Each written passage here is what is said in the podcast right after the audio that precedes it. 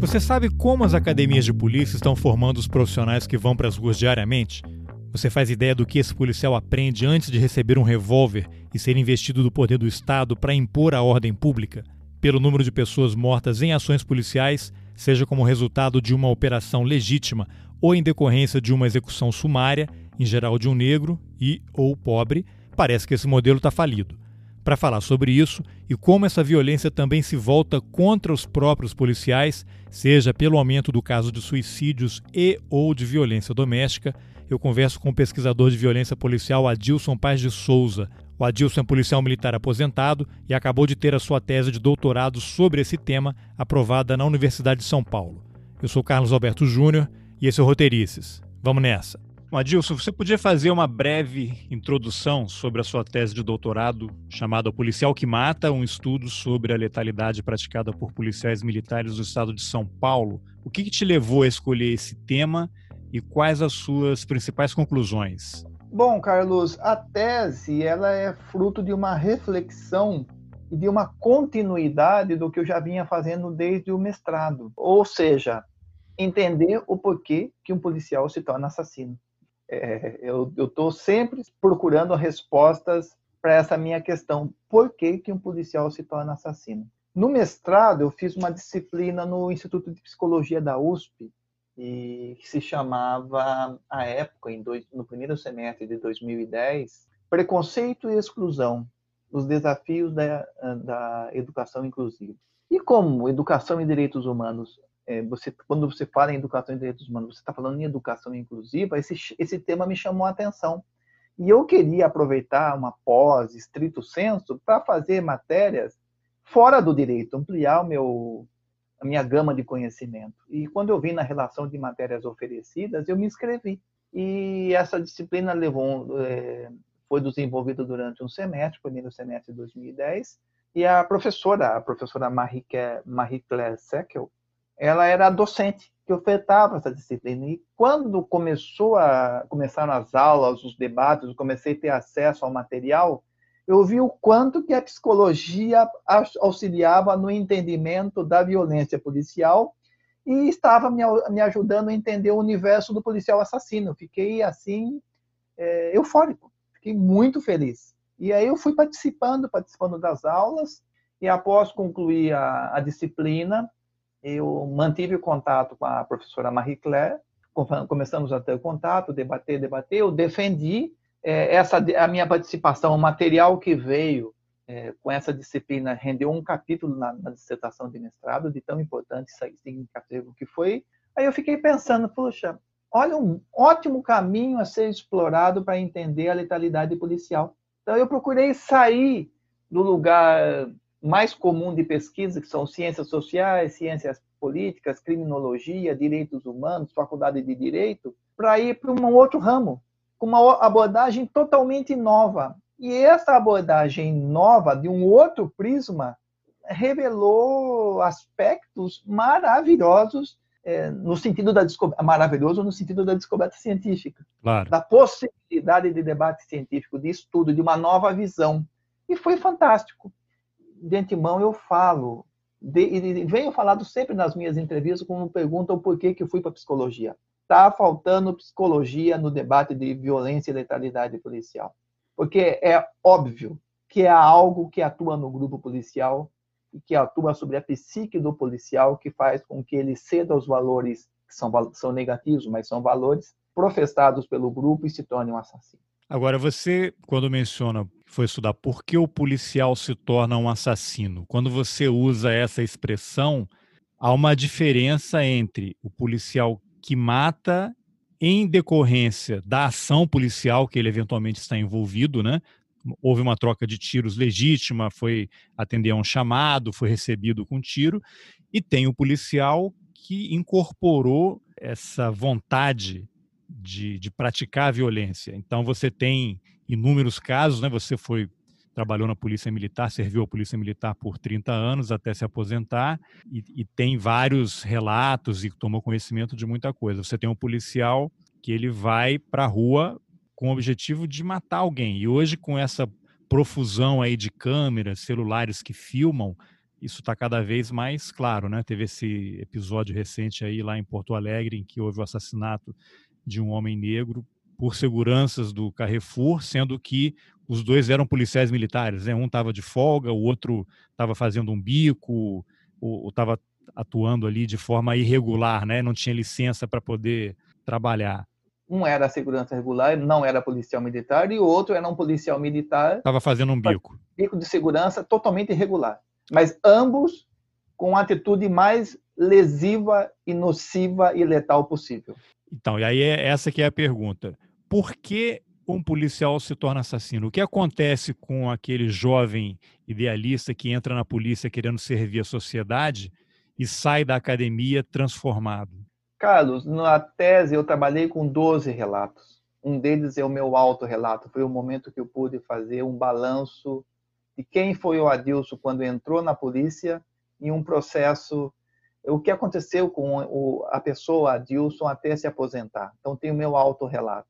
E tem duas entrevistas que eu fiz com policiais, um deles um serial killer e outro que não matou ninguém. Mas eu queria entender essa pessoa que não matou ninguém, o quanto que foi afetada por essa cultura do extermínio. E mais nove relatos que eu coloquei de outras fontes bibliográficas, de outras fontes de pesquisa. Então tem livro, tem relatório internacional, tem tem a relatório da Human Rights Watch, por exemplo e outros relatos de policiais publicados em outros livros e também em filmes documentários. Existe um ambiente estabelecido onde baseado na virilidade e nos rituais de passagem, onde as pessoas que querem pertencer a esse grupo e almejam fazer parte do grupo se submetem. Então você tem um ambiente onde a violência e o arbítrio se estabelece. As pessoas são desprovidas da sua condição de humano de quando eram antes de entrar na polícia e passam a, e são submetidas a um processo de embrutecimento. Você menciona na, na sua tese um, a expressão, não sei se é essa exatamente, um processo de despersonalização. Isso. É, um autor, o Irving Goffman, ele, ele utiliza uma, uma expressão, que é a autoria dele, chamado processo de mortificação do eu. Então, o que, o, que, o que se busca? A despersonalização da pessoa. Não interessa mais o civil. Nós queremos um militar capaz de, de combater e atuar dentro do que a instituição e que o grupo requer. Então, para isso, essa pessoa ela é submetida a trotes violentos, uma atividade rotineira de violência física e assédio moral, que nós podemos chamar modernamente de assédio moral. Humilhações, xingamentos, privações, e isso vai embrutecendo a pessoa. Isso faz com que ele perca a referência do que ele era até entrar. As pessoas podem ter como referência aquele treinamento tropa de elite, que eles são humilhados e forçados a tentar desistir. Isso, e com palavras de baixo calão, humilhando, e porque é só o lugar dos fortes. E em dado momento, ao servir a alimentação no, no tropa de elite, joga a comida no chão e as pessoas comem com a mão, com a boca no chão a comida é, um dos relatos que eu coletei aconteceu em, em, Brasília, tem aí a referência, o ano, se não me engano, 2014, e os alunos foram obrigados a ingerir vômitos dos colegas. Imagina isso, porque o militar tem que estar pronto para tudo. Então você vai negando o caráter humano em você mesmo. Existe uma estrutura para despersonificar, para desumanizar o sujeito. Ele perde a referência do que era do que era antes, ele perde o referencial que podia conferir a ele uma identidade de ego. Há uma crise de identidade, de identidade no ego. E o que vai acontecer? Aí ele vai sentir a necessidade de se apegar em alguém, para ver difundido em outro, e aí o seu ego já, já combalido, ele projeta isso em alguém, se apega a alguém para ver essa imagem difundida e, e gradualmente refletida ele vai se buscar apoiar em alguém, porque ele está numa posição de insegurança e, e, de perda do processo de identidade. Quem sou eu? Porque eu tinha uma concepção estável de, do mundo, cada um dentro das suas particularidades, da sua singularidade, até entrar. Depois eu sou submetido a essa enxurrada de métodos pedagógicos nefastos, que eu chamo, desumanos para forjar o guerreiro, o caráter do guerreiro forte, sem temor, sem medo, pronto para tudo, há um choque, há uma cisão no ego. E isso causa uma crise de identidade. E aí a pessoa, e aí vai depender de pessoa a pessoa, o quanto que ele cedeu, o quanto que ele não cedeu, o, como eram os vínculos dele com as pessoas havidas, com o universo dele havido antes de entrar na polícia, ou não. Isso se aplica para as escolas de formação de vigilantes, se aplica para as Forças Armadas, né, que, demandam um referencial violento, como se fosse isso autoridade, né, calcado na virilidade, na violência, na rudeza. Então, nós temos as pessoas que acabam cedendo a esses coletivos porque se sentem, sentem a necessidade de serem incorporados pelo grupo. No caso dos, dos cadetes para a Polícia Militar, qual é a faixa etária deles? Eu entrei com 17. Na minha época era comum, média 18, 19 anos. Eu entrei com 17. É uma idade também que facilita Sim, é, moldar não... esse tipo de comportamento, né? Sim, você está numa fase que é de inseguranças ainda, né? Por mais para quem já passou por essa frase, Carlos, por mais que a gente se ache o Supremo, que sabemos de tudo, a gente sabe que é uma fase de inseguranças e incertezas. Imagina uma carga dessa em cima da pessoa. Provo pode provocar de tudo. E tem pessoas que cedem ah, aos coletivos, aos valores professados do grupo. Você menciona na, na tese em algum momento que não é raro você ter cadetes que estão muito ansiosos para começar logo o trabalho na rua, patrulhamento, com o desejo de matar a gente. Inclusive fazem apostas para ver quem é que vai ser a primeira pessoa a matar alguém. Como é que esse ambiente funciona? Cara, nós temos o, o currículo que já tem as suas falhas que eu já debati durante o mestrado, porque ninguém sabe como esse currículo oficial é estabelecido, né? Então já tem essa falha. Mas nós temos um currículo oficial que não admite o extermínio. Mas nós temos o currículo extraoficial. Muita gente chama de currículo de corredor, currículo oculto. Eu, é, eu vou aderir aos autores que chamam de subcultura policial. São os valores professados na realidade pelo grupo que esses valores são, se traduzem em normas muito mais fortes que as normas oficiais, que são as que de fato mandam e determinam o curso de ações na instituição. Então, nós temos o culto ao policial matador, que o policial matador é o guerreiro, cara. O policial matador é o bom de rua, eles são exaltados como os que têm de melhor. Isso já apareceu no mestrado, isso foi exaltado ainda mais no doutorado, através de relatos de alunos.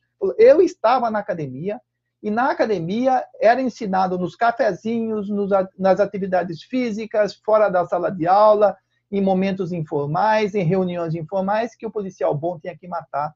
Então, o que acontecia? Muitos alunos incorporaram isso e cederam a esses valores negativos, ou deu um match aí, né? E passaram a apostar quem seria o mais matador da turma, para ter maior fama, status de bom. Então, nós. E, mas isso não é um segredo, Carlos. Isso é tolerado pela instituição. Tem um autor americano, eu cito na tese, citado, chamado Skolnick, que é um autor clássico da violência policial. Ele fala que as instituições adotam uma postura de disposição, há uma disposição para enganar adotada pelas instituições, que fingem que essa subcultura não existe, sabe, Carlos? E ao fingir que não existe, se omite e permite que essa subcultura prolifere e cada vez mais produza adeptos e ganhe força. A gente já tinha falado numa outra entrevista antes, mas eu queria voltar a esse tema porque é exatamente isso que está na sua tese. O, o, o, policial sai da academia e começa a fazer rondas. Geralmente ele vai entrar em alguma equipe com gente mais experiente, né? Mas ele precisa passar por uma espécie de ritual, né? Os colegas precisam saber se ele será aceito, né? Se esse jovem policial está com eles ou contra eles. Sim. E, e você relata situações em que há uma ocorrência e esse jovem policial ele vai ter que matar alguém. Ele vai ter que executar uma pessoa, ou numa troca de tiros, ou numa simulação, alguém que já está detido Sim. em algum lugar, para os colegas saberem se ele será aceito ou não. É isso mesmo que acontece? É isso mesmo, baseado em relatos de policiais que se tornaram assassinos. Desde o primeiro momento que ele entra, no estágio realizado no último ano, que eles fazem estágios operacionais no final de semana, eles já são avaliados. Mas ah, o, grupo policial de determinado lugar não sabe se essa pessoa irá trabalhar lá ou não. Quando ele é designado para trabalhar em determinada oportunidade, desde que ele chega, ele já é avaliado pelo grupo. Então começam a jogar determinadas ideias, determinados conceitos, determinadas conversas para ver a reação dele, como é que ele reage. Se ele adere a essa cultura do bandido bom é bandido morto, se quando tem uma ocorrência com determinada, um chamado com determinada ocorrência grave de um roubo ou algo assim, como é que ele vai para essa ocorrência, qual que é a vontade dele, qual é, é a conversa que ele começa a ter com esses policiais, ele é estimulado, são jogadas iscas para tentar entender qual que é a, a dele se ele vai aderir ou não. Até o momento em que se depara com uma situação, porque a pessoa está na rua, trabalhando, uma hora vai deparar. É questão de tempo. É questão de tempo. E, e a pessoa que vai dando mostras que quer seguir esse caminho, ele vai ficando ansioso. Ele quer, ele comenta com os outros. E o grupo vai estimulando até que chega o um momento e fala: bom, agora é a sua vez, prove que é bom. E a pessoa é colocada no, como um rito de passagem matar alguém para ser aceito pelo grupo. E geralmente aceita e aí faz parte do grupo. E esse matar alguém não necessariamente é uma situação de troca de tiro em que a morte de um dos dois não. lados poderia acontecer. Não, não, Geralmente, uma execução é mesmo. Uma execução sumária extrajudicial, é uma ocorrência fabricada. Aí é o teste. Quer dizer, tem a patrulha passando numa rua, viu pessoas suspeitas ali, esse cara aqui é vagabundo, está vendendo uma maconha, uma cocaína, bota no camburão, leva para um lugar e executa. Isso e aí monta-se a ocorrência e vê qual que é a desenvoltura do candidato, digamos assim. E vai depender do como ele agir, ele será aceito pelo grupo e passará a reproduzir esses valores e fazer e, e perpetuar tais. E aí monta-se todo um cenário, houve uma troca de tiros, há mensagens de rádio. Eu não sei se essas mensagens de rádio entre as patrulhas, a central, se há algum tipo de gravação, mas você relata em determinado é, momento tudo é da. Gravado, tudo é gravado. Você menciona. Não, chamada para ir para determinado lugar. Eles fazem isso por, por, por aparelho celular. Tá. Mas é, a gente chama, é, isso é chamado na cultura policial de circo. Eles montam um circo, um espetáculo. Aí publica na rede uma perseguição, uma troca de tiros, um tempo, socorrendo, ponto socorro, porque é tudo. Isso por rádio. Por rádio, porque é tudo cronometrado. Isso poderá servir de prova em juízo que realmente foi uma ocorrência real. Eles montam toda uma história cronometrada utilizam os termos legais que existem nas normas de procedimento da Polícia Militar para dar uma roupagem de veracidade. Isso é abraçado e chancelado pela Polícia Civil, pelo Ministério Público e pelo Judiciário. E aí, Ou seja, esse, cena, esse teatro de operações, vamos dizer assim, muitas vezes o cadáver já está no porta-malas e eles estão circulando pela cidade, fazendo um teatro e criando diálogos e, e cronometrando tempo para justificar o cadáver que sim. já está no carro. Sim, sim.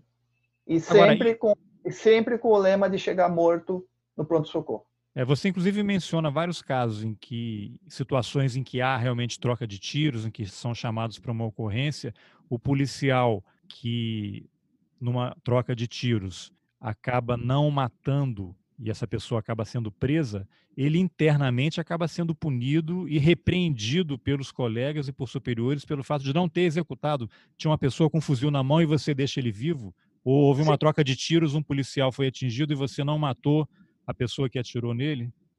Esse é o teor de relatos de policiais que eu coletei, por exemplo, da, de um relatório da Human Rights Watch, ou de um livro de um policial do Rio de Janeiro que está preso, o Rodrigo.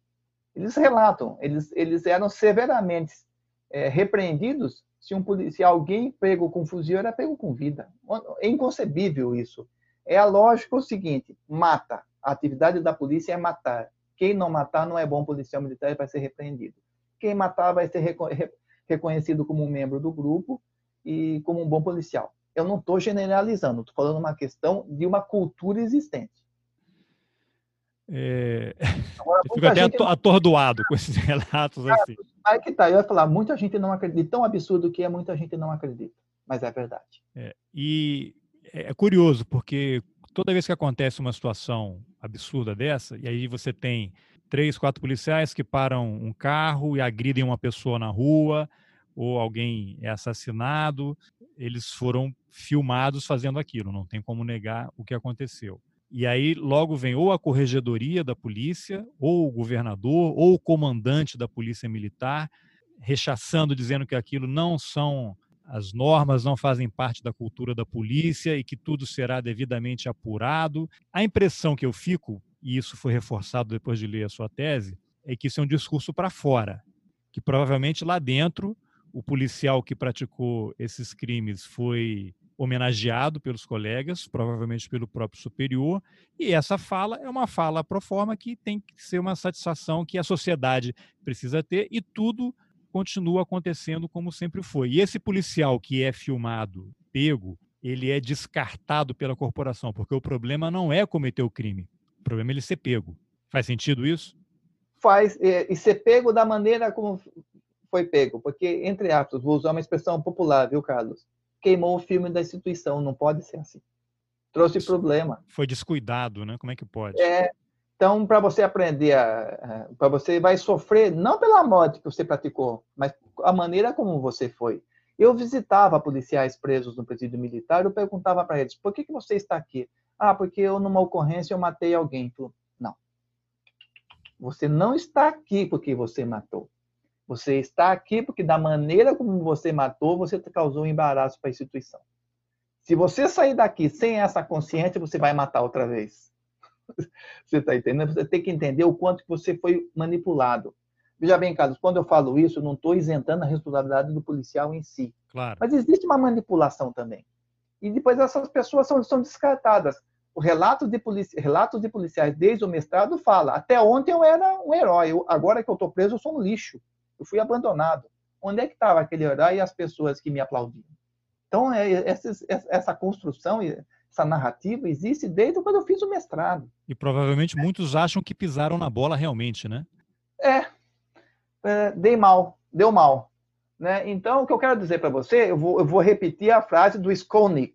A instituição adota, é, tem a disposição para enganar. Ela sabe que existe, ela sabe que sim, finge que não existe, está tudo bem. Quando pega, nós não compactuamos. É, é o discurso da maçã podre das falhas individuais, mas são várias falhas individuais, muitas vezes até mais de uma vez por dia, né, Carlos? Não tem como você sustentar falha individual com esse diapasão todo. E, Carlos, existe um ambiente estabelecido para a morte.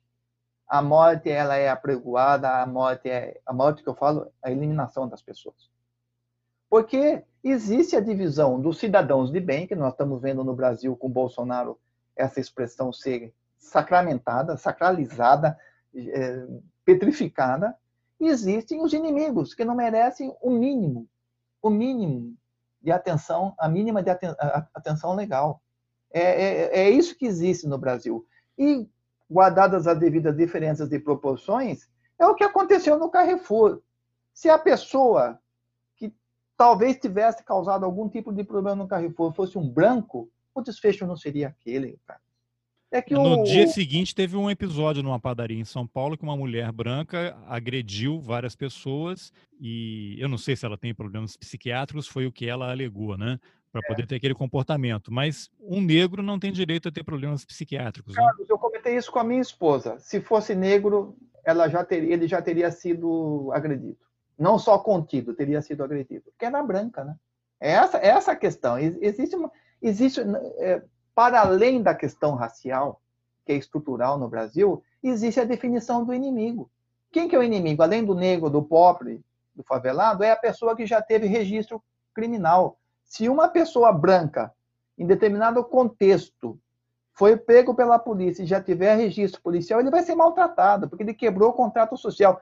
É uma leitura às avessas do contrato social do, do Rousseau. Você está fora, você quebrou uma vez o contrato social, social, nós estamos decretando que você não tem mais chance de retorno ao convívio social. Você está marcado e você vai sofrer todas as represálias possíveis, até mesmo se houver oportunidade de ser eliminado. São certos marcadores sociais que fazem com que uma pessoa seja considerada criminosa e letal para a sociedade pelo simples fato de existir assim. Né? E isso existe. E as instituições negam, e os policiais continuam matando. É, só que tem um, uma questão aí que está sendo negado. Os policiais que matam, eles estão gerando um padrão de violência que afetam eles. Ninguém é exposto a um grau de violência e sai ileso. A pessoa pode não demonstrar. A pessoa pode ser portadora de uma psicopatia e não demonstrar. Mas no fundo, no fundo, há um sofrimento que poderá produzir efeitos e atitudes nefastas terríveis contra os próprios policiais também. Nós estamos tendo no Brasil, de acordo com os padrões da OMS, nas polícias do Brasil, uma epidemia de suicídio. Carlos, para mim está claro, toda essa violência gerada está voltando, afetando os policiais também, e uma, da, e uma das dos meios pelo qual tentam escapar do sofrimento é se suicidando. Então você vê que literalmente não tem vencedor e não tem lado bom. Isso é negado pelas autoridades. Toda vez que alguém é, condescendente com uma atitude da polícia, como, como alguém não apura como deve apurar, como alguém não admite as falhas e tenta corrigir, essa pessoa é responsável pela desgraça nas hostes policiais e de seus familiares também, não só das pessoas alvos da ação policial. Há mais vítimas aí, há as vítimas ocultas da letalidade policial, que são os próprios policiais e seus familiares, que simbolicamente morrem pelo sofrimento experimentado. Além então, de violência doméstica, né? Há estudos internacionais indicando é, que quanto mais o policial faz parte de uma subcultura fechada, maior é o grau de violência doméstica, maior os casos de violência doméstica. Eles associam subcultura policial fechada, estrita, como essa que nós estamos narrando, com violência doméstica. Há estudos americanos indicando isso aí. No Brasil não tem nenhum. O tema subcultura policial é quase é pouco estudado no Brasil, quase nada. Esse é um tema que eu me debato agora após o doutorado. O que é esse grupo? O que é essa cultura? Quais são as extensões dos danos que ele produz? Continua produzindo para a sociedade, mas produz para o policial e seus familiares. Isso é negado, isso é negligenciado no Brasil. Por quê, Carlos? Tropa de guerreiros, superiores a todos, capazes de tudo. Esse sentimento de onipotência é um câncer nas instituições brasileiras, é, policiais brasileiras. Qual seria a alternativa? Porque se você tem uma academia que treina jovens para saírem de lá assassinos, em que inclusive já tem um, um comandante aí da polícia de São Paulo tem aquela frase famosa, né, que a polícia tem que agir de uma forma na periferia com negros e de uma forma diferente nos jardins, no caso aí de São Paulo, porque não pode abordar uma pessoa com agressividade nos jardins, porque ela vai ficar chateada, mas na periferia vale tudo, né? Como é que você resolve isso? Porque parece um, um processo que se retroalimenta. Você tem uma academia treinando pessoas para matar, e quando a pessoa é treinada para matar, fora de uma ação policial, esse crime que ela praticou vai exigir o quê?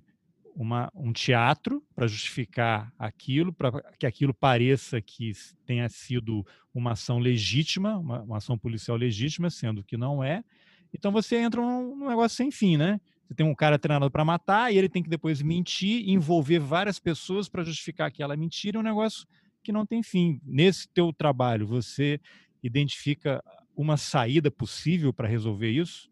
Sim, sim, existe saída. É, é, é, é, obviamente, nós não estamos falando de tarefas fáceis, mas são possíveis de serem realizadas. Vamos parar de mentir? E vamos admitir as falhas? E vamos admitir que a coisa não está bem?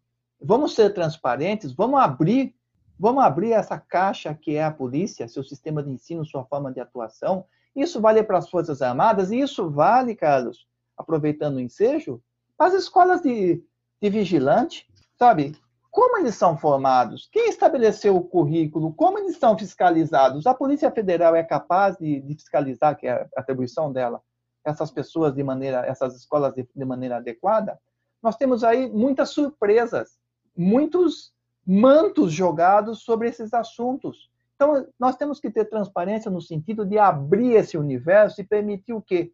Estudo, para entender o que acontece lá dentro, como as relações se estabelecem, e tudo isso que eu estou te falando, para a gente pesquisar a fundo, as pessoas, os profissionais das diversas áreas de conhecimento, investirem no humano e entender essa, como essas relações se constroem, e aí, entendendo o fenômeno, Carlos, você vai ter a dimensão desse fenômeno, aí você vai conseguir apontar saídas. Eu diria que o primeiro é, vamos parar de mentir, vamos botar um pé no freio, fazer essa roda parar de girar e entender o assunto. Enquanto isso não for feito, cara, nada vai dar certo. Mas você Eu vê sou... alguma perspectiva? Porque se você tem um presidente da República que é eleito com um discurso de ódio e que, quando era deputado federal, louvava as milícias, dizendo que milícia prestava um serviço à sociedade. Ele quer tirar a necessidade de daquelas marcas na munição para impedir que a munição seja rastreada. Ele quer liberar a arma para todo mundo. Você tem um ex-governador do Rio, é governador que está afastado, que dizia que tinha que acertar na cabecinha. Você tem os candidatos só conseguem ter uma, uma visibilidade e, e aumentar sua chance de ser eleito se tem um discurso de eliminação das pessoas. Como é que você reverte isso? Complicado, né? É muito complicado, Carlos. Eu, assim, eu acho que tem alguns aspectos aí para tentar responder e para tentar fugir do lugar comum de respostas, né? Por exemplo, vamos é, é, tem uma, uma expressão que eu não gosto, mas é muito empregado, coisa vamos mudar o sistema, um, um problema de sistema. Eu não gosto desse tipo, que fala tudo e não fala nada ao mesmo tempo. Mas veja bem, eu não vejo possibilidade de mudança a curto prazo. Porque mesmo os governadores, os políticos que se apresentam como opção ao senhor Bolsonaro, um absurdo, eles também não têm um discurso bom, eles também acabam com, não da maneira tão incisiva quanto o Whitson e o Bolsonaro, mas eles também acabam endossando o papel lesivo da polícia, eles também acabam encampando o discurso da guerra, porque eles jogam com o desespero e o abandono da população, e, e quando a população está sob medo, o populismo graça, né? Foi assim com Hitler, na popularidade dele, né? Ele soube explorar. Né? Líderes populistas exploram muito bem o medo, o, sentimento de abandono da população. E nós temos que tomar cuidado. Não estou comparando ninguém aqui a Hitler, não é isso. Estou falando que os casos extremos que a história nos mostra. Mussolini, mesma coisa na Itália. E outros exemplos de ditadores por aí. Então nós temos que tomar cuidado, que, nós, que muitas vezes falar o que deve falar pode não agradar a massa, mas não é porque agrada a massa que é bom e deve ser adotado. Então temos que ser sinceros e nós temos que ser transparentes. Uma maneira pragmática, de curto prazo, Carlos, expor para a sociedade e para os policiais o inferno que é a vida do policial, o adoecimento psíquico, o adoecimento dos seus familiares, a tristeza e a dor que existe no universo policial, a epidemia de suicídio que acomete as polícias militares no Brasil. Esse é um dado importante que merece ser explotado. Olha, esse modelo aí, que você faz parte, que você fica todo lisonjeado, que você se acha herói, é, é, é um modelo que está destruindo a sua vida também, que está tocando em fundo em você e nos seus familiares. Ou seja, você é uma vítima em potencial. Você é um alvo disso tudo que você está concordando em fazer parte. Então, a grosso modo, eu vejo que seria esse caminho, que é o caminho que eu estou tentando seguir agora, que eu estou estudando subcultura policial e estou mergulhando nesse, nesse universo do suicídio policial militar. Agora, Dilson, você se colocou na tese, né, como um dos personagens e, inclusive, no início você menciona que se refere a si mesmo na terceira pessoa para facilitar a abordagem ali. E você falou rapidamente no começo da nossa conversa, mas eu queria que você detalhasse quem era o Adilson que entrou como cadete na academia e quem é o Adilson que saiu 30 anos depois? O Adilson que entrou na academia, um jovem de 17 anos, que nunca teve uma experiência fora de casa, idealista, cheio de sonhos e que entrou na academia. E que foi suscetível ao discurso da onipresença, ou seja, o militar é superior a tudo, que, era, que, era, que foi suscetível ao discurso da irmandade fechada, tudo o que acontece aqui não deve ser compartilhado aí fora. Ou seja, as, as relações profissionais ocupam o lugar da intimidade, das relações de intimidade, então eu não compartilhava isso com amigos fora de casa. E um, um, um rapaz que, para ser forte e ser aceito pelo grupo, tinha que assimilar a dor e engolir essa dor. Com o tempo, e, e que foi treinado a confiar numa palavra, numa pessoa, o superior hierárquico. Que era a pessoa que queria o seu bem. É, isso é fruto de uma imaturidade e de um bombardeamento ideológico que existe sobre a cabeça das pessoas. Há quem é, cede mais, há quem cede menos, há quem adere mais, há quem adere menos. O Adilson que se formou e, e, e digamos assim, da metade da carreira, ou da, um pouco depois da metade da carreira até o final, foi uma pessoa que verificou através que em algum momento despertou uma sensibilidade e veio que a coisa não era bem assim, não. Você relata em determinado momento que você passou a ser a, a ter uma sensação de insegurança, de que poderia ser morto a qualquer momento, a andar armado, isso começou a afetar o seu relacionamento familiar, você passou a ficar mais tempo no quartel, mesmo em horas de folga. É, eu fui afetado pela subcultura, porque nós todos éramos treinados para guerra. Então eu achava que a qualquer momento o inimigo ia surgir e me matar. Então eu passei a andar armado. Olha, olha que, que, absurdo, sabe? Eu, eu como estava imbuído do, do ethos do guerreiro, na hora de folga eu ficava para trabalhar e nenhum superior falou: não, você não vai trabalhar na hora de folga. Você tem direito à folga. Não, como você é bom, como você está se dedicando. Você trabalhava na hora de folga. Eu não estudava mais.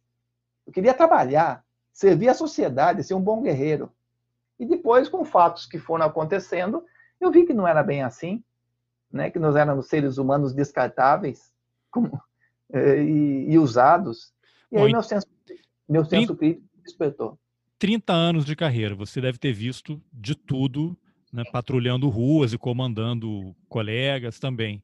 Você, em algum momento, se esteve em situação de troca de tiro em que você matou uma pessoa dentro da sua atividade policial? Não, matei. Eu feri no joelho uma pessoa e isso já foi um baque muito forte na, em mim, né? Mas eu já fui em várias ocorrências com pessoas mortas. Eu cansei de ver pessoa morta. Nos mais variados contextos. Presenciou colegas matando? Presenciou não, mas cheguei logo depois, em, quando tocava no rádio, né? Então eu ia em pronto-socorro, eu via corpos, né? Ou então em acidentes de trânsito, ou é, questões outras de. Eu, não, eu digo em troca de tiro realmente, nisso que é objeto do seu estudo do, dos policiais sim, sim, que vão para matar. Eu, fui várias vezes em apoio e cheguei logo após, digamos assim. Então, de alguma forma, você involuntariamente Mas... acabou fazendo parte desse teatro. Sim, sim. E como é que você se sentia? Eu me sentia mal. E não tinha a quem recorrer. Não tinha opção. Não tinha opção. Eu sei que houve algum momento da sua carreira, até pela sua trajetória, que obrigatoriamente você começa a se distanciar desses uhum. colegas que são adeptos dessa cultura. Você passou a, a estudar e esses colegas que são criminosos fardados, né? acho que não tem outra maneira Sim. de designá-los, você provavelmente começou a ser visto como uma ameaça, né? Bom, esse cara aqui, ao, ao longo do tempo, você percebeu que a sua presença causava algum desconforto? Você se sentiu ameaçado, em perigo é, de ser vítima de alguma emboscada? Não, não, não, não, não. Isso não. Até mesmo porque depois eu fui para unidades mais tranquilas, digamos assim, interior do estado e, unidades administrativas. Eu fiz opção para ir para para outras unidades. Sair então, da rua, né? Sair da rua. E, e, até mesmo porque eu queria voltar a estudar e terminei a faculdade de Direito e aí depois, é, por conta de amigos e contatos que eu fiz, eu despertou interesse crítico pela pesquisa e fui fazer mestrado e depois doutorado. Mas assim, é, assim, o Adilson não é nada nesse contexto. Assim como o João o Pedro, o que importa é a existência de uma estrutura, de uma subcultura que subverte corações e mentes que afeta as pessoas e produz sofrimento. Eu, antes de aposentar, eu já estava fazendo terapia e faço, faço até hoje. Obviamente, não é só por questões policiais, mas é óbvio que essas questões policiais desse ambiente de violência é, influenciou e me trouxe sofrimento e dor. É, trouxeram questões que precisavam, que precisavam e precisam ser tratadas é, dentro de um contexto de vida, né? É, com um profissional adequado. Então, é um, é um alerta que eu faço e, e quando eu converso com policiais assassinos, eu explico o porquê da minha pesquisa. Eles têm a sensibilidade de falar, eu concordo com o que você está falando. Mas tem muitos que falam, eu não consigo parar. É um Bandi vício. Bandido bom é bandido morto. E, e, é mais do que isso, é um vício. Teve um que falou para mim, eu tinha que matar um toda semana. Isso no mestrado. Quer dizer... Que loucura. É, sai. Por isso que eu falo, Carlos, vamos abandonar a dicotomia bom e mal policial. Não é uma questão de bom e de mal. Nós temos aí sujeitos que entram na instituição, estão submetidos a uma pressão constante, uma subcultura, um processo de deformação da pessoa, de reprogramação, que está gerando sofrimento, e esse sofrimento, uma das válvulas de escape, pode ser a produção de mecanismos de defesa. A letalidade policial, ou seja, matar alguém, e o suicídio policial, ou seja, matar a si mesmo, pode ser expressões desse mecanismo de defesa. É muito mais grave do que ser bom ou mal e uma questão de impunidade, Carlos. É muito mais grave que isso. Se a instituição resolvesse, a partir de hoje, tolerância zero, vamos prender em flagrante todos que a gente a constatar que é execução sumária. Vamos prender. Mesmo assim, haveriam mais pessoas matando, porque o sistema que gera tudo isso não foi tocado. Ou seja, Carlos, o buraco é muito mais embaixo. É, isso daí me leva a uma coisa interessante. Como é que esse sistema oficial de policiamento, né, ele se relaciona com a questão das milícias, porque a gente sabe que as milícias são formadas basicamente por policiais ou ex-policiais, né? Há todo um envolvimento nesse processo aí, com autoridades, políticos, empresários. Como é que esse sistema que está apodrecido, né? não sei se tem uma outra palavra mais interessante ou adequada para usar, como é que esse sistema se relaciona com essa questão da segurança particular, das milícias, e segurança particular eu digo, ou é milícia ou empresa de segurança, como nesse caso da empresa que atua aí no Carrefour, e como você começa a ver, há um histórico de violência praticada nas dependências do, do supermercado, e essa empresa atende a várias a vários grupos. O policial que é expulso da corporação por alguma razão e não, não é preso, ou depois que ele é preso, cumpre pena e é solto, ele não vai voltar a ser policial. E é um cara que provavelmente não tem uma outra formação. Ele vai trabalhar numa empresa de segurança privada ou ele vai integrar uma milícia. Eu acho que uma minoria que vai talvez estudar ou vai procurar uma outra profissão, não sei, estou chutando Sim. aqui, você tem mais capacidade de, de dizer se eu falei bobagem ou não. Mas como é que não, essas esferas todas se confundem e se relacionam? Carlos, assim, eu não tenho os dados estatísticos para apontar a porcentagem, mas a maioria vai para o ramo da segurança. Poucos buscam outros caminhos. Agora, Carlos, é, o porquê que as pessoas buscam esse caminho ou associam e aproveitam e, bom, já que eu estou nesse caminho, eu vou fazer tal coisa? É uma frase que eu utilizei, eu posso citar o nome de uma reportagem? De uma claro, repórter? claro, claro a Cristina Serra, e a Cristina, nós escrevemos um artigo, falei, Cristina, a mesma pergunta ela fez, Carlos.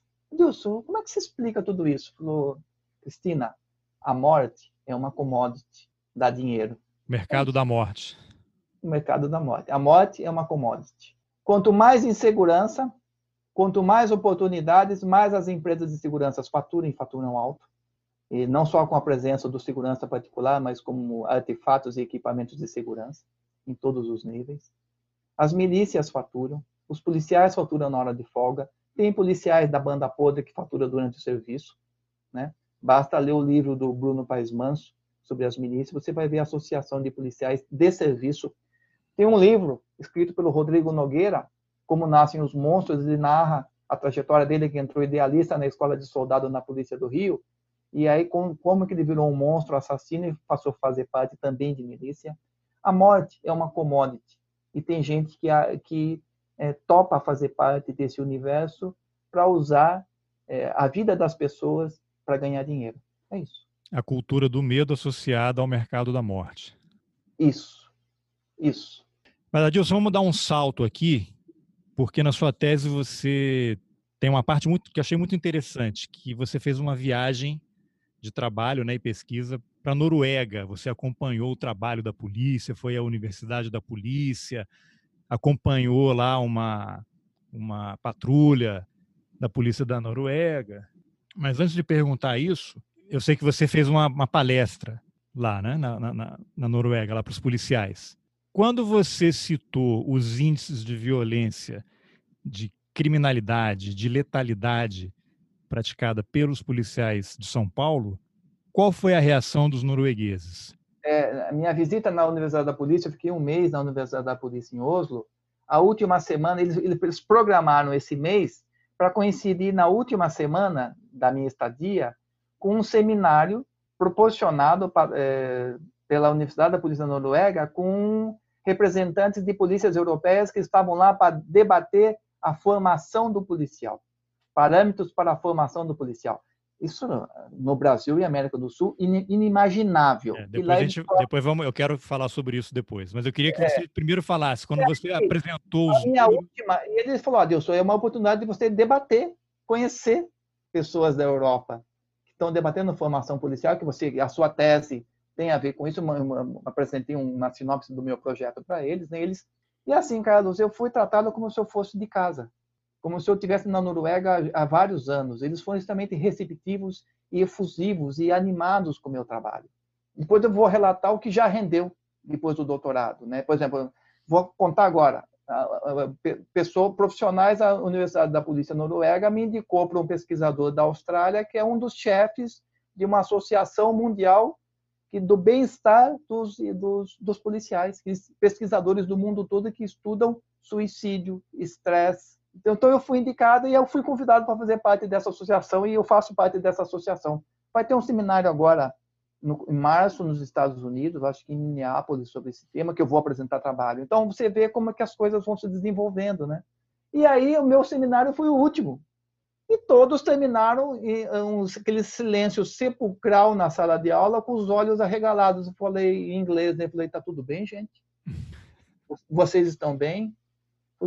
Essa é a sua pesquisa? Ele falou, olha, aí estão as fontes de dados, vocês podem auditar, por favor. Essa é a nossa realidade. Ele falou, a gente não consegue alcançar isso. E a gente nunca chegou a ver esses dados com essa realidade que nós estamos vendo. Porque às vezes existe um filtro, né, Carlos? É, para não, não, passar a, a realidade. Falou, olha, eu estou trazendo para vocês dados consagrados.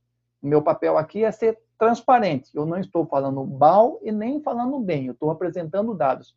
É sobre essa realidade que eu estou desenvolvendo o meu doutorado. E aí me deram os parabéns. Tá, você explica ali no, no trabalho, eu queria que você falasse por que, que você escolheu a Noruega para fazer essa pesquisa? Sair do lugar comum, Carlos, com todo o respeito aos pesquisadores que trabalham violência policial no Brasil. Nós precisamos ousar e ir para lugares nunca antes navegados. É, uma pleia de, de, de, de, pesquisadores, todos muito bons, eu não estou aqui desmerecendo o trabalho de ninguém, quero ser bem claro, vão para os Estados Unidos. Mas eu, eu, na minha ótica, Estados Unidos não é o melhor lugar de ir, porque eu tenho uma polícia igual ou pior que a brasileira. Veja o que está acontecendo. Sim. Eu queria ver o algo, o algo novo. E por que a Noruega me chamou a atenção? Não é de hoje que a Noruega é primeiro colocado no IDH da ONU. Então, se eu tenho na verdade, foram dois fatores. O primeiro, IDH. Se eu tenho um país que é considerado pela ONU o melhor lugar do mundo para se viver e não é de hoje, que policial é esse que é treinado para conviver com cidadãos com esse tamanho, grau de exigência de cidadania? Sim, porque índice de violência entra no IDH. É, qualidade, é educação, saúde, PIB per capita, coisa assim. Mas é, tem a saúde, ver, lógico, né? Tem a ver, lógico. Né? se eu tenho cidadãos bem estabelecidos, bem conscientes dos seus direitos, eu tenho que ter um policial adequadamente formado para lidar com esses cidadãos. Porque senão esse policial seria um fator de desestabilização na sociedade e poderia até contribuir para a queda no IDH. Claro, exato. Então, por isso que eu fui lá. E um segundo aspecto. No dia 22 de julho de 2011, um cidadão norueguês, o Anders Breivik, membro de uma célula de extrema-direita na Noruega, praticou um atent dois atentados terroristas nesse dia. Colocou bomba na garagem do prédio do primeiro-ministro, deixou lá programado, pegou o furgão e foi para uma ilha, a ilha de Utoya, mais ou menos uma hora distante de Oslo. Eu passei em frente a essa ilha, eles me, me mostraram a ilha, eu não fui até ilha. Ele falou, aqui é a ilha de Utoya, vamos parar aqui, explicou o acontecido. E foi para essa ilha, ele estava fardado, uniformizado de policial, ele pegou um barco, foi até a ilha e matou mais na explosão, mataram seis pessoas. Na ilha, ele matou mais 68 jovens adolescentes no acampamento do, do partido do primeiro, da primeira-ministra. E tem relatos, porque o lugar da explosão foi refeito e virou um, um monumento, um memorial para as pessoas entenderem o que é isso e como não se deve tomar consciência das atrocidades para incorporar no seu dia a dia e desenvolver mecanismos para que isso não aconteça mais. É já é um, um, ponto importante, já criaram um lugar de memória, uma coisa que no Brasil praticamente não existe, é. né?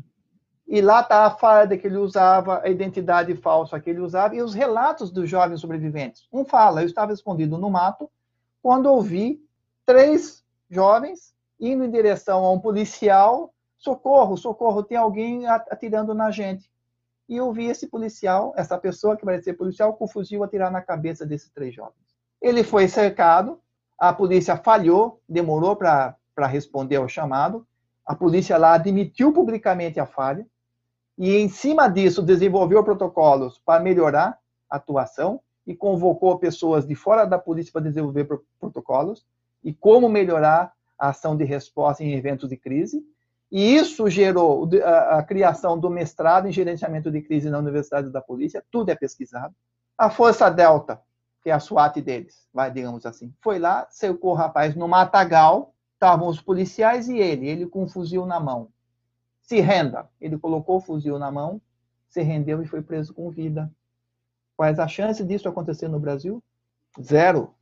E se o policial prendesse com vida aqui no Brasil, seria xingado como o policial que está narrado no relatório da Human Rights Watch, que está na tese, ia sofrer uma bronca, uma, uma represália por ter preso alguém com fuzil na mão. Falou, opa, agora eu tenho que ir para a Noruega. Aposto todas as minhas fichas em ir para a Noruega para entender a formação desse policial que soube entender o limite da sua ação. O cara matou 74 pessoas, Carlos, a sangue frio. Ele foi preso. Num, nem em nenhum momento foi retirado o estatuto de humano dele. E no Brasil eu... ainda teria aquilo, né? A parte da população, se a pessoa tivesse sido presa viva, né, ter sido presa, né? Lógico, tem que estar viva. Parte da população estaria condenando a polícia, né? Como é que deixa esse cara ficar vivo? Por que, que não executou logo, né? E se tivesse matado com a repercussão pelo fato que foi, estaria. Teria sido comemorado. Vários... Os policiais estariam em vários palácios sendo condecorados com as mais altas comendas. Não, isso é o, é o exemplo que, que dá para a gente citar, aquele episódio na Ponte Rio-Niterói, em que uma pessoa aparentemente com problemas psiquiátricos sequestrou um ônibus, o ônibus foi cercado Aí a pergunta que eu quero fazer é essa.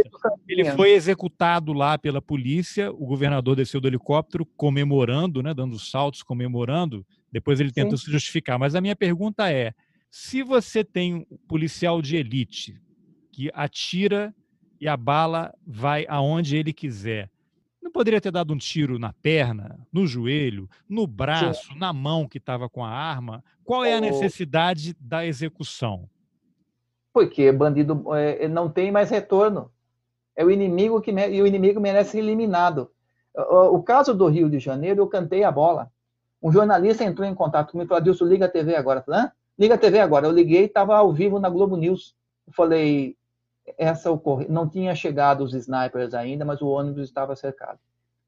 Essa ocorrência vai ter desfecho letal. Falou: como? Essa ocorrência vai ter desfecho letal.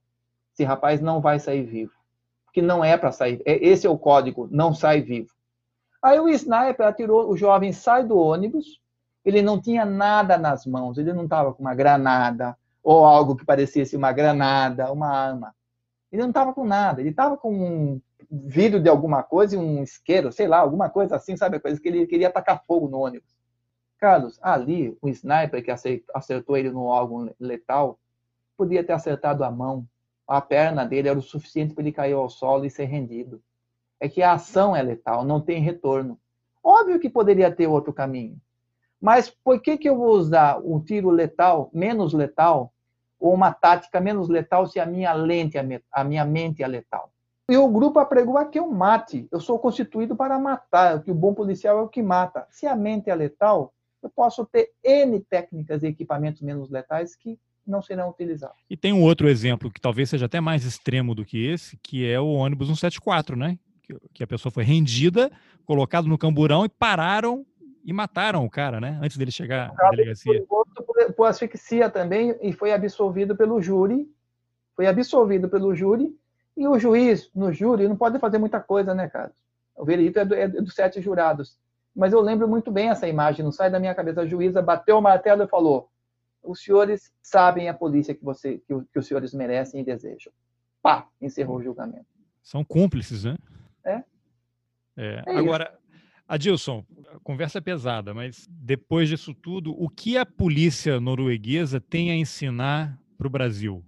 Não tem achômetro, tudo é desenvolvido por pesquisa. Segundo, não basta um comandante querer desenvolver, fazer determinada coisa porque ele quer.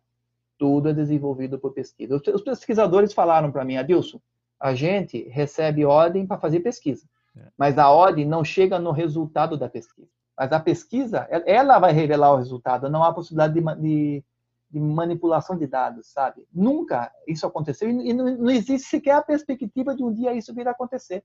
Alguma pressão para manipular dado, para mexer em dado, para não, de repente, para não mostrar determinada característica que não seja, entre aspas, boa para a polícia. O sentimento de pertencimento dos policiais. Eles falam da polícia com respeito, e eles são respeitados como os tais, que eles falam, qualquer atitude lesiva da gente é, fere todo um sistema de justiça, e nós fazemos parte desse sistema de justiça. Não tem espaço aqui para individualismo. A gente age de acordo com as leis, porque nós entendemos que assim nós protegemos a polícia, que nós fazemos parte, nós orgulhamos, e nós fazemos parte do sistema de justiça, e é isso que deve prevalecer.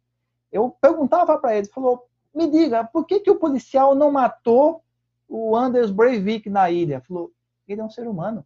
A partir do momento que ele se rendeu e não oferecia risco para nenhum policial também, para que matar? Cessou a nossa atividade. Isso é o que a justiça, o sistema de justiça espera da gente. Se a gente agir de maneira diversa, nós estamos corrompendo o sistema de justiça e nós não fomos constituídos, a polícia não existe para isso. É um sentimento de valorização e de pertencimento digno de se ver, Carlos. Isso é possível, só que leva tempo, e eu, por isso que eu volto a falar. Para isso, a polícia é transparente, admite as falhas, pede ajuda. Isso é uma, é uma outra percepção do papel da polícia, né? Na sua tese você até menciona um policial, não sei se ele estava preso no momento, em que ele ia para a rua e ele era o promotor, o juiz e o carrasco. É, é, é, é, o relato que eu trouxe na tese que eu usei pela primeira vez no, no mestrado. Ele falava: eu não, eu não acredito no sistema. Na Noruega, eles acreditam no sistema. Eu não acredito no sistema. Chega, eu vou ser o, delegado, o promotor, o juiz, o advogado, vou sentenciar e matar em cinco minutos. Tem um até que cita, né? Que eles prendem, levam lá para a delegacia, aí o cara paga uma propina, a polícia civil solta, o cara volta para a rua. Ele, então eu vou resolver logo aqui. Não, é o mesmo que falou isso. Policial Steve, codinome Steve. É. Lá no mestrado que eu, eu utilizei novamente o relato dele na tese.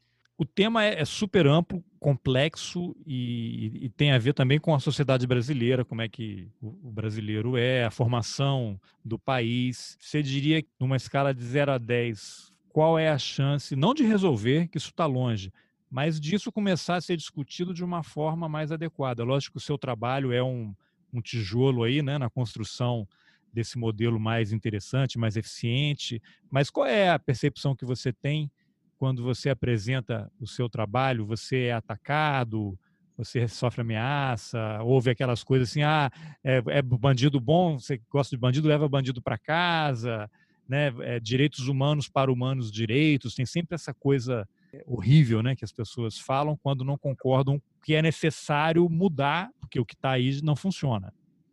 Carlos, a sua pergunta me faz caminhar por várias respostas, por vários subitens. Primeiro, perspectiva de mudança na sociedade, zero. Já estou um pouco mais otimista. Você fez essa mesma pergunta para mim quando falou do livro, eu falei menos 10 ou Tava menos negativo, 50. é. É, então, mas é zero. Que o que nós estamos assistindo aí é, o, o, são, é um show de horror dos horrores. Mas não é por isso que a gente vai, não vai parar. Nós vamos continuar na caminhada de que é, é possível sim um, uma nova perspectiva de segurança pública. No meio acadêmico, eu sinto, é a primeira vez que eu vou falar isso, viu, Carlos? Eu sinto que eu estou sendo colocado numa geladeira em determinados aspectos. Perdão, perdão, não no meio acadêmico, no meio das organizações que estudam violência. Por quê? Eu mostro o fato nu e cru que parece que são fatos absurdos. É, Para mim, passa a impressão que eles não acreditam na veracidade dos meus dados. Eles acham que pode ser. Ninguém verbalizou isso comigo, mas eu tentei contato com organizações que estudam a questão da violência, eu não tive resposta. Ou a resposta, ah, quando tiver um tempo eu te procuro, e nunca procurou. Então eu senti que eu sou evitado em determinados meios. Não sei, uma das leituras que eu faço é que talvez a realidade é tão dura, nua, crua, que de repente existe aquele mecanismo psicológico de uma certa negação e não acreditar na fidelidade do meu trabalho. No meio acadêmico, eu tenho recebido elogios por ter dado mais um passo nesse universo da letalidade policial e com a crueza e a, e a, e a realidade dos fatos. Que quer queira, quer não, você, assim, as pessoas podem concordar ou não concordar com determinado trabalho científico, mas esse trabalho é bem embasado cientificamente. Existe todo um rigor. Ele foi, ele foi desenvolvido sob os mais rigorosos padrões da produção científica. Uma USP não faz isso à toa. O meu trabalho ele foi aprovado, avaliado e aprovado pelo Comitê de Ética. Então, existe um rigor acadêmico e científico.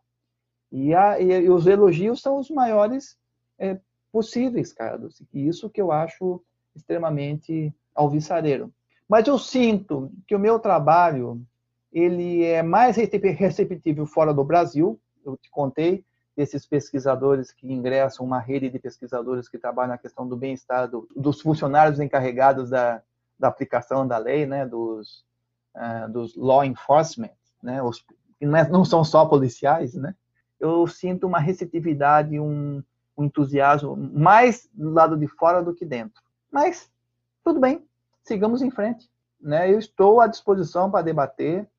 A obra da gente, um doutorado, um mestrado, um livro que a gente escreve, a gente encerra uma etapa, mas não finaliza a obra, então existe sempre a possibilidade de estar sempre aberto para rever conceitos e, e rever, rever escritos, posições assumidas. É um, a sociedade é dinâmica, a vida é dinâmica, né, Carlos? Então, nós temos que estar abertos às possibilidades, a toda a crítica e a possibilidade de mudança. Agora, tem aqueles obtusos, traidor, você inventou esses policiais, eles não existem, você criou para forjar uma realidade. Mas isso já é esperado também, Carlos, e eu, sinceramente, eu ignoro. Eu tenho dó dessas pessoas. Tudo bem, Adilson. Tem algum outro aspecto aí que a gente não tenha falado que você acha importante destacar? Não, acho que foi tudo falado. Foi, mais, é. foi a entrevista mais pesada que nós fizemos. É. Teve até um lado pessoal, né? Pela, pela temática, né? Não, claro, não, claro, não. claro, claro. Fantástico. Bom. Fantástico. Então, Adilson, Bacana. obrigado pela entrevista. Carlos, a gratidão é toda minha, eu estou à disposição, estou à disposição. Acho que você presta um serviço muito relevante, Carlos, que você está trazendo pessoas de diversas áreas com os mais diversos pontos de vista e falando expondo e sendo verdadeiras, sendo reais, sendo transparentes. E é disso que a gente precisa. Obrigado por me proporcionar todas essas oportunidades e por me fazer ser parte desse, desse time. Obrigado, viu, cara?